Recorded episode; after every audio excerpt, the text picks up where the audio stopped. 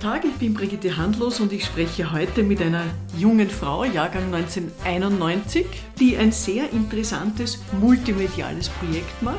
Ein Kunstprojekt, das besteht aus Fotografie, Audio, Text. Willkommen, Franzi Kreis.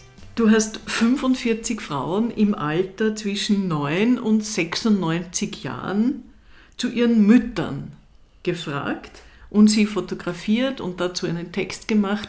Das hat an ganz vielen verschiedenen Orten auf der ganzen Welt stattgefunden. Also du hast viele tausende Kilometer zurückgelegt, um äh, dieses Projekt zu realisieren. Das Projekt heißt Finding Motherland und ist in einer Form, in Form einer Wanderausstellung der Öffentlichkeit präsentiert worden. Derzeit machst du ein sehr ähnliches Projekt mit Männern. Das heißt Father Earth.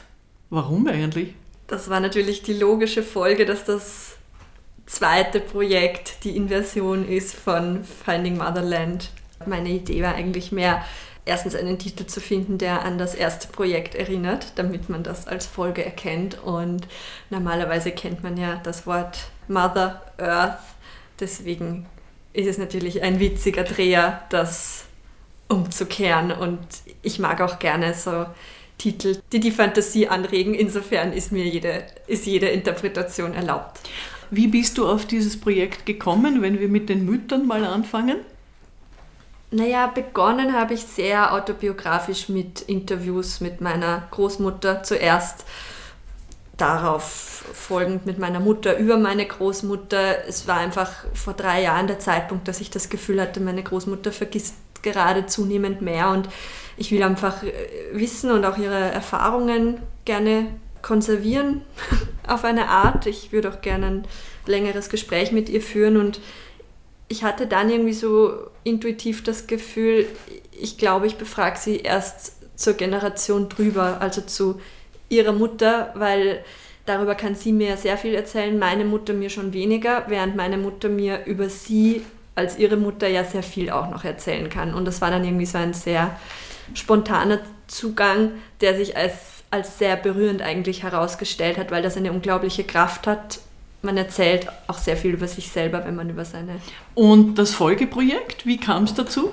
Also es gab dann natürlich einen Zwischenschritt. Ich habe dann erstmal in meinem näheren Umfeld begonnen, mit verschiedensten Frauen zu sprechen und gemerkt, ah ja, das ist definitiv nicht nur ein Thema, das mich als Franzi interessiert, sondern es ist eigentlich für unterschiedlichste Frauen ein Thema.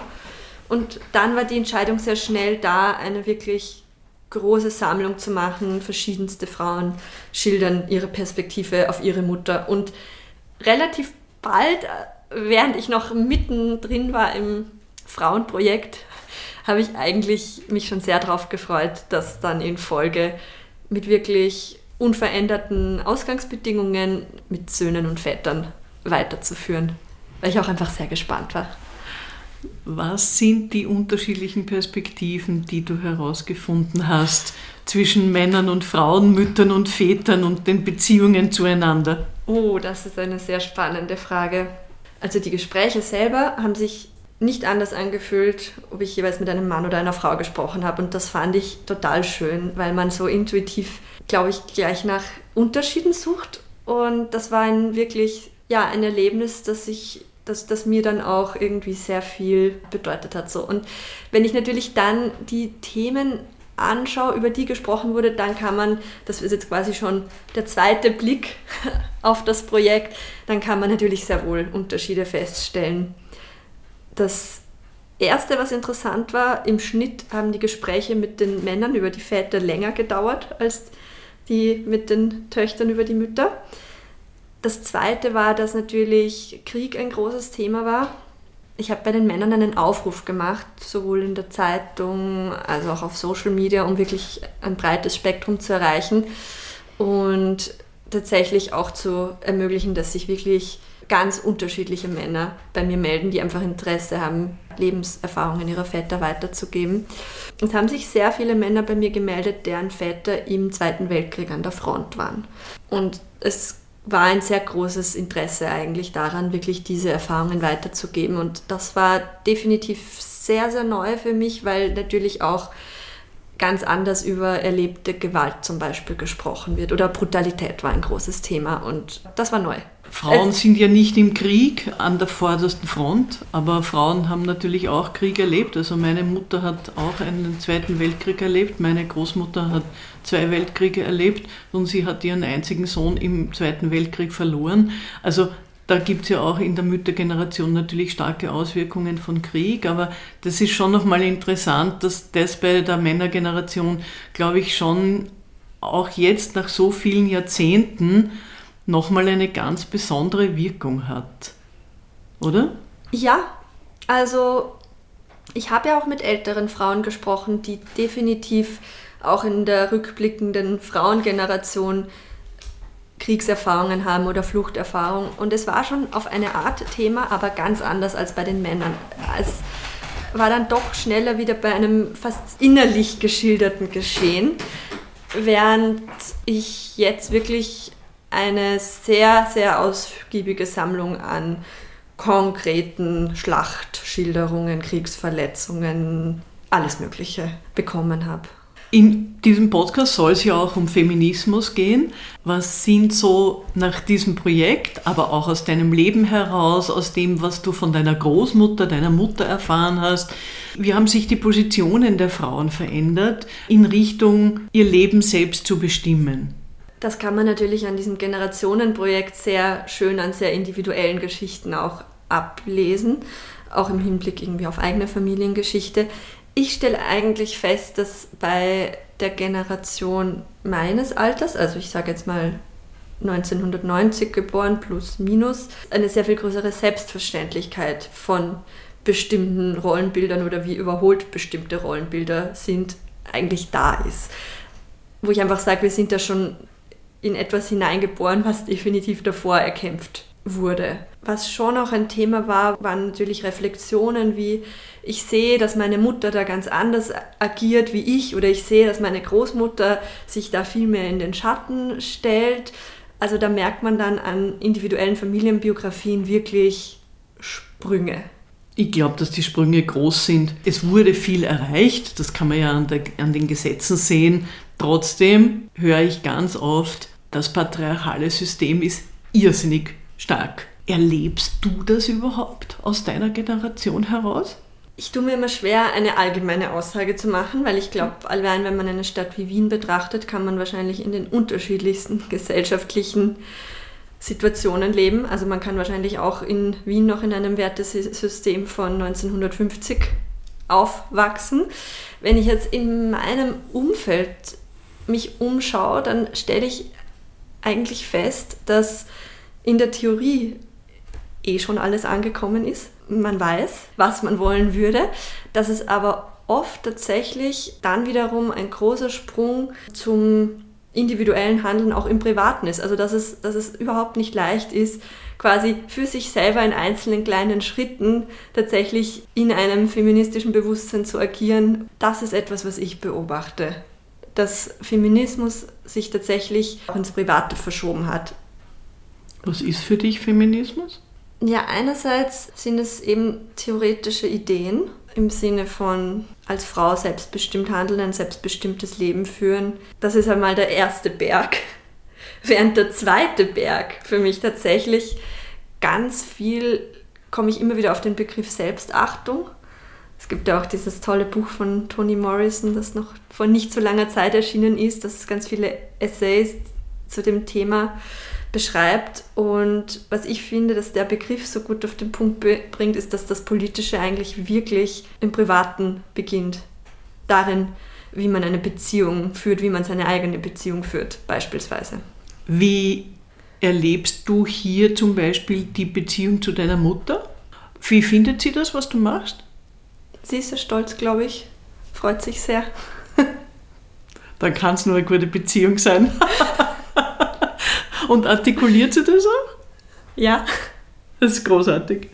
Aus deiner Erfahrung heraus oder auch aus deinem Projekt heraus, glaubst du, dass es Frauen schwieriger, schwerer haben als Männer? Ich glaube, es kommt sehr auf den Beruf an. Weil ich für mich zum Beispiel sagen kann, in meiner Berufswahl als Fotografin hatte ich nie Nachteile. Also ich habe nie Nachteile empfunden dadurch, dass ich eine Frau bin, eher im Gegenteil, weil ich habe mir einen auch technischen Beruf gesucht. Ich setze mich da durch. Es ist sehr wohl sehr anerkannt, als Frau Fotografin zu werden. Also in dem Feld erlebe ich es tatsächlich als sehr ausgeglichen. Wenn ich mich jetzt in meinem Umfeld umschaue oder mit Freundinnen spreche, wenn man jetzt beispielsweise den Bereich Regie betrachtet, wenn man sich Theaterspielpläne anschaut, natürlich sind Theaterspielpläne einfach von männlichen Namen dominiert da ist sicher ein ganz anderes Ungleichgewicht da und da ist dann wahrscheinlich auch ein ganz anderes Durchsetzungsvermögen ge gefordert. Ich glaube, ich für meinen Teil muss mich genauso durchsetzen wie meine männlichen Kollegen auch. Na, es ist kein Spaziergang, aber das hat nichts mit, mein, mit meinem Frausein zu tun. Nein, aber du hast zuerst gesagt, was ich recht beeindruckend finde, ich bin sehr bescheiden. Wie definierst du das? Nein, das war ein Spaß. Aber das ist beispielsweise ein sehr guter Punkt so zum Thema Selbstachtung im Privaten oder Feminismus im Privaten, weil ich glaube schon, dass es eine Art von weiblicher Sozialisierung sozusagen gibt, also wie man aufwächst, was einem mitgegeben wird.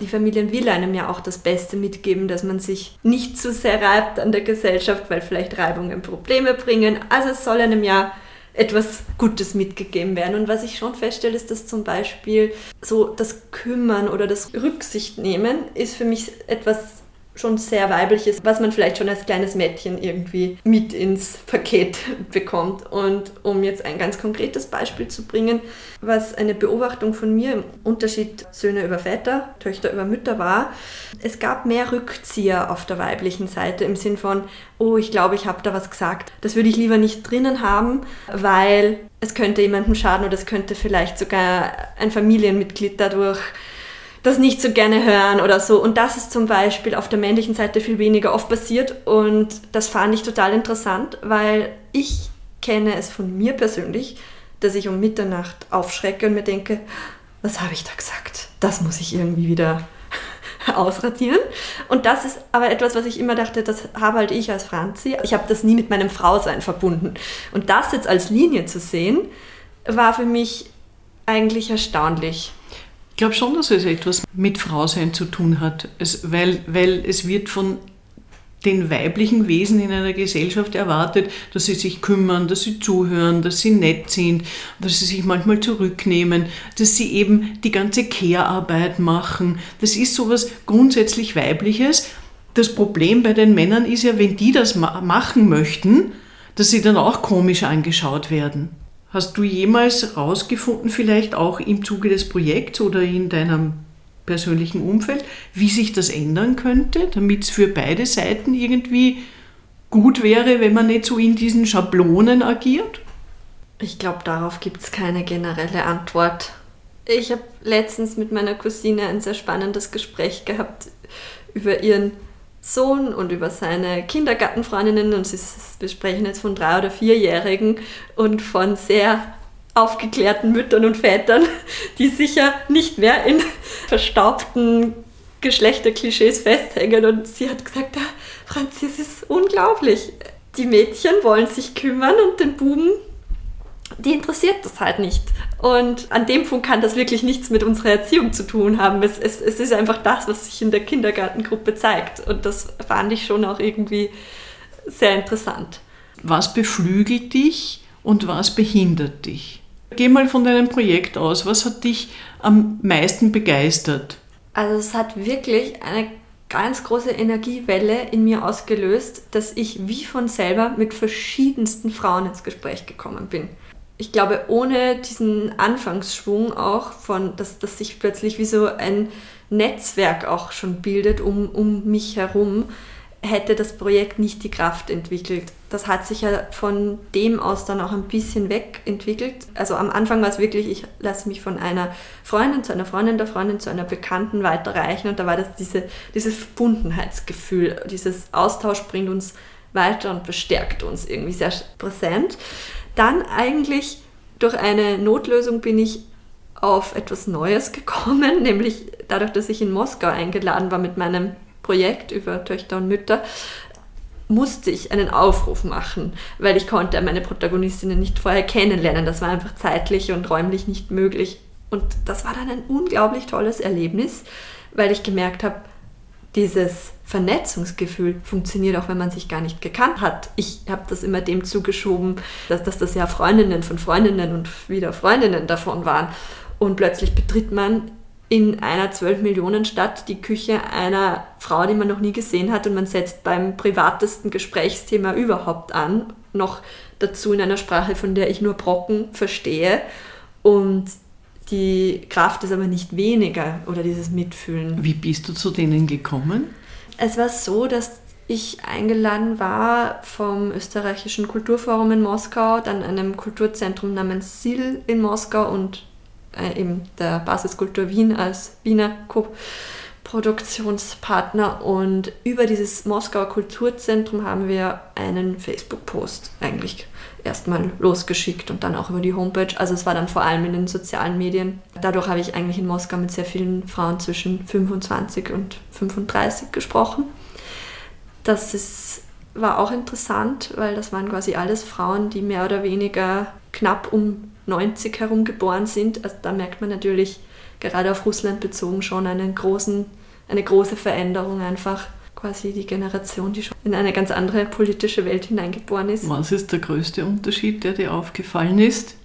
Eine große Gesprächsbereitschaft. Mehr oder weniger analog dazu, dass sich in Österreich viele Männer gemeldet haben, deren Väter an der Front waren, wo man plötzlich sich im Jahr 45 wiederfindet, haben sich in Russland sehr viele Frauen gemeldet, die sich definitiv einer ganz anderen Generation zuordnen als ihre Mütter, nämlich dass es erlaubt ist und sogar gewünscht ist, alles auszusprechen. Welche Rolle spielt in deinem privaten und beruflichen Leben Social Media? In meinem beruflichen Leben eine große Rolle, einfach dadurch, dass ich mit Bildern arbeite und dadurch auch meine Inhalte natürlich optimal über soziale Medien teilen kann. Ist Wien eine gute Stadt für junge Frauen? Ich glaube, Wien ist eine wunderbare Stadt. Ich habe jetzt kein ganz breites Vergleichsspektrum, weil ich wirklich eigentlich alle Interviews entweder in Wien aufgenommen habe und zehn Interviews in Moskau. Ich frage das auch deshalb, weil viele Frauen immer sagen, wir müssen immer von neuem anfangen, um Dinge zu kämpfen, von denen wir dachten, die sind eh schon selbstverständlich. Sind sie aber nicht. Wie erlebst du das? Ja, ich tue mir ein bisschen schwer im Vergleich, weil ich einfach nie in einer anderen Stadt als Wien gelebt habe und für mich war es persönlich immer der richtige Ort, dadurch, dass die Kulturszene groß ist, aber überschaubar ist. Also es hat irgendwie für mich immer das geboten, was ich auch irgendwie, es war auch immer ein guter Arbeitsplatz so und gekoppelt damit, dass ich eigentlich als Fotografin auf meinem Berufsweg sehr viele sich öffnende Türen erlebt habe. Ich habe als Frau auch einfach als Frau und Fotografin schon auch Vorteile gegenüber männlichen Kollegen, weil ich viel mehr darf. Ich darf natürlich nicht ein Foto von einem fremden spielenden Kind veröffentlichen. Ich würde es auch nicht. Natürlich muss ich korrekt sein. Aber allein das, was quasi, wie ich mich öffentlich bewege, bin ich grundsätzlich einmal unverdächtig als Frau. Also das, das ist auch etwas, was ich so im Austausch mit männlichen Kollegen, war mir die Dimension oft gar nicht bewusst, äh, dass, dass das eigentlich schon auch eine große Freiheit ist, wenn ich, ich habe auch ja sehr viele dokumentarfotografische Projekte schon gemacht, die man ja jetzt in der ganzen Zeit mit Datenschutz und so weiter überhaupt nicht mehr so veröffentlichen dürfte, wie man das noch im New York der 60er Jahre durfte. Aber jetzt rein vom Tun her habe ich da eigentlich eine sehr große Freiheit, wie ich mich bewege. Und vieles lässt sich dann ja auch mit einem kurzen Lächeln lösen. Gleichzeitig, wenn man jetzt an künstlerische Fotografie denkt, hat natürlich so äh, Dokumentation von Wien als Stadt, Outdoor und Stra Straße hat natürlich seinen Reiz. Ich kann halt nur aus meiner Wahrnehmung schildern, so wie erlebe ich mich in meinem Beruf und wo gibt es da Überschneidungen mit dem, dass ich eine, damit, dass ich eine Frau bin und was wäre anders, wenn ich ein Mann wäre. Und das ist beispielsweise ein Punkt. Aus einem feministischen Gesichtspunkt hast du Vorbilder? Ja, ich habe ein neues altes Vorbild wieder entdeckt. Joan Baez, das ist eine ganz tolle Dokumentation auf Arte letztens gelaufen und diese Ausstrahlung, die Musik, ihre Bühnenpräsenz, ihr politischer Aktivismus, verschmolzen mit Kunst und dann noch so eine sympathische Person zu sein. Also. Das ist eine ganz eine große Frau. Das muss eine große kleine Frau, weil sie ist wirklich sehr, sehr klein. Ich habe sie mal in der Stadthalle erlebt vor ein paar Jahren und sie hatte dann auch, glaube ich, den Rathausmann bekommen von der Stadt Wien. Ich habe die Dokumentation auch gesehen es ist großartig. Ja. Ganz, ganz große Frau. Was wünschst du dir am meisten für Frauen im dritten Jahrtausend? Naja, schön wäre halt, wenn so kleine Situationen des Alltags zum Beispiel wegfallen, die man einfach nur als Frau als Nachteile erlebt. Ich finde es einfach so traurig, dass man sich immer umdrehen muss, wenn man nachts alleine nach Hause geht. Das erlebe ich, das erleben alle meine Freundinnen. Kürzlich bin ich hinter einer jungen Frau hergegangen und sie hat sich umgedreht, weil sie nicht wusste, ob ich ein Mann oder eine Frau bin. Und das sind diese kleinen Situationen, wo ich mir denke, das ist so traurig, weil das sind einfach die Ausläufer von etwas, das ist nur die Spitze eines Eisbergs. Und ich glaube, wenn solche Situationen irgendwann nicht mehr sind, dann wird der Eisberg wahrscheinlich auch verschwunden sein. Ich finde es ja eigentlich einen Fortschritt, dass die Frauen sich darüber bewusst sind, dass ihnen Gefahren auflauern, weil ich hatte das zum Beispiel nie. Ich bin in den 70er und 80er Jahren äh, mitten in der Nacht quer durch Wien gegangen, durch ganz schreckliche Gegenden. Ich wäre überhaupt nicht auf die Idee gekommen, dass mir da was passieren kann ich glaube, das Bewusstsein, das hier geschärft ist, ist eigentlich ein ganz gesu eine gesunde Sorge. Obwohl ja. ich glaube, ich verstehe, was du meinst. Wir sollten uns nicht sorgen müssen. Ja, genau. Ich meine, natürlich kann man auch als Mann überfallen werden, keine Frage. Aber das sind so kleine Situationen, wo ich merke, Frauen und Männer haben eben doch auch unterschiedliche Brillen auf. Weil sogar wenn ich mich mit männlichen Freunden unterhalte, die so sensibel sind, dass sie quasi nachts von sich aus die Straßenseite wechseln, wenn sie nur 100 Meter in die Nähe einer allein nach Hause gehenden Frau kommen, weiß ich trotzdem, dass sie es anders erleben. Was ist dein größter persönlicher Traum? Ich würde unglaublich gern einen großen Kinodokumentarfilm machen. Glaubst du, gelingt es? Was musst du dafür tun? Anfangen. Und worüber würdest du denn drehen? Ich habe schon eine Idee für ein Thema, aber die, die darf ich jetzt natürlich nicht sagen. Ja, da wünsche ich dir viel Erfolg, muss ich ehrlich sagen.